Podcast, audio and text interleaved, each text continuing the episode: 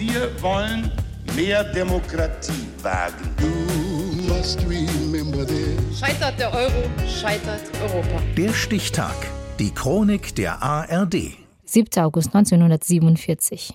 Heute, vor 75 Jahren, erreichte der norwegische Forscher Thor Heyerdahl mit seinem Floß Kontiki das Raroja-Riff. Severino Melchiore. Als Nichtschwimmer ein selbstgebautes Floß besteigen und damit drei Monate lang den Südpazifik befahren. Wer so etwas macht, muss entweder ziemlich verrückt sein oder getrieben von einer Idee. Thor Heyerdahl ist vielleicht beides, als er sich zu der Expedition auf dem Floß Marke Eigenbau entschließt. Getrieben ist er auf jeden Fall von dem Wunsch zu beweisen, dass die Inseln im Südpazifik nicht nur von Asien aus besiedelt wurden, sondern auch von Südamerika aus. Dafür muss Heyerdahl zeigen, dass auch primitive Menschen imstande waren, lange Reisen zu unternehmen, dass sie nicht isoliert waren, obwohl sie keine Flugzeuge, Autos und keine modernen Handwerkstechniken besaßen.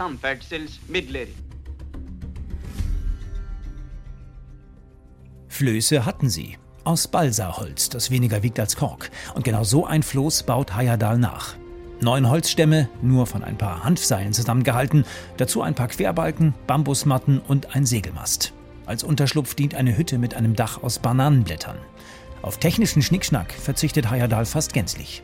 So, wir hatten einen Sextant und einen äh, Kompass und wir haben äh, ein äh, kleines Amateurradio an Bord aber wir könnten äh, zur Zeit von Kontiki nicht äh, unsere Flosse navigieren. Wir konnten nur bestimmen, heute sind wir dort und gestern waren wir dort. Mit anderen Worten, es gibt kein Zurück.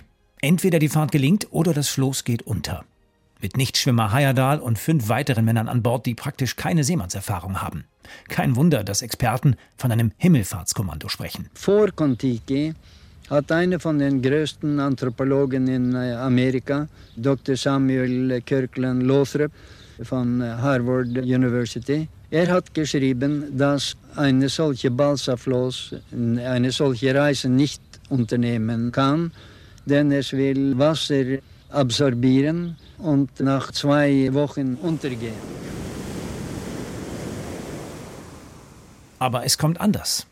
Das Floß erweist sich als erstaunlich stabil. Die Crew ernährt sich von Früchten und Armeenotrationen und improvisiert da, wo es nötig ist. Man kann Regen sammeln, das haben wir gemacht. Und jeden Tag kann man Fisch äh, fangen. Man kann auch die Lymphensaft von den Fischen herauspressen. Das kann man trinken.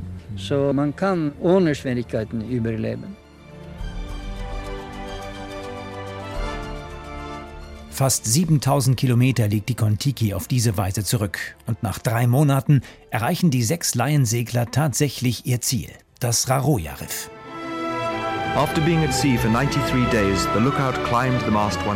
Nach 93 Tagen auf See konnten wir eines Morgens vom Ausguck aus Land sehen. Eine flache, palmengesäumte Insel. So heißt es in der Oscar-prämierten Dokumentation über die Fahrt der Kontiki. Ihre Geschichte erzählen auch ein Buch und ein Museum in Oslo.